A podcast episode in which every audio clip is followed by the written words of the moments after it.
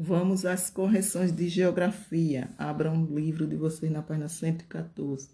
A questão de número 6. Mar e rio estão na história da vida de muitos brasileiros. Leia. Depois de ler o texto, vocês irão responder as perguntas que estão abaixo, que são é, perguntas com respostas pessoais.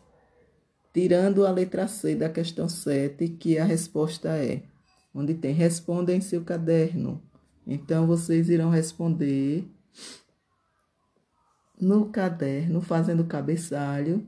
E a letra C, a resposta é: quais atividades econômicas podem ser desenvolvidas nas praias? Aí vocês irão colocar comércio de frutos do mar e restaurantes. O restante é uma são respostas pessoais. Agora vão para a página 116, questão 1. Observe as imagens de satélite abaixo. Viram aí duas imagens, né? A 1 e a 2. Letra A. As cores são as mesmas nas duas imagens? Resposta: não. Marque um X aí no não. Letra B. Que informações é possível obter com base na leitura da imagem de satélite? Então, as informações são quais são as áreas com vegetação, vírgula, quais são as, são as áreas, aliás, quais áreas são ocupadas pelo ser humano, vírgula, onde a rede hidrográfica, vírgula, o limite do continente com o oceano. Letra C. Em qual delas é mais fácil distinguir os elementos fotográficos? Resposta na imagem 2, vírgula, pois é a foto de uma área menor e mais próxima.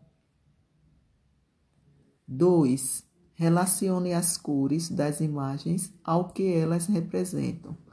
Então, letra A, floresta.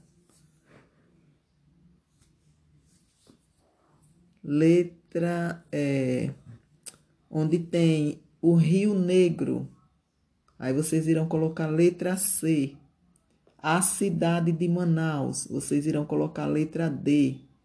E oceano, vocês irão colocar letra B. 3. Localize no mapa Brasil Bacias Hidrográficas, na página 110, o mesmo lugar registrado na imagem 1. Que diferenças existem entre essas duas representações? Vamos lá. No mapa é possível ler os nomes, vírgula, identificar os limites das bacias hidrográficas, vírgula, os nomes dos rios que desaguam na lagoa e as coordenadas geográficas. Ponto continuando. A imagem nos permite ver a realidade no local, vírgula.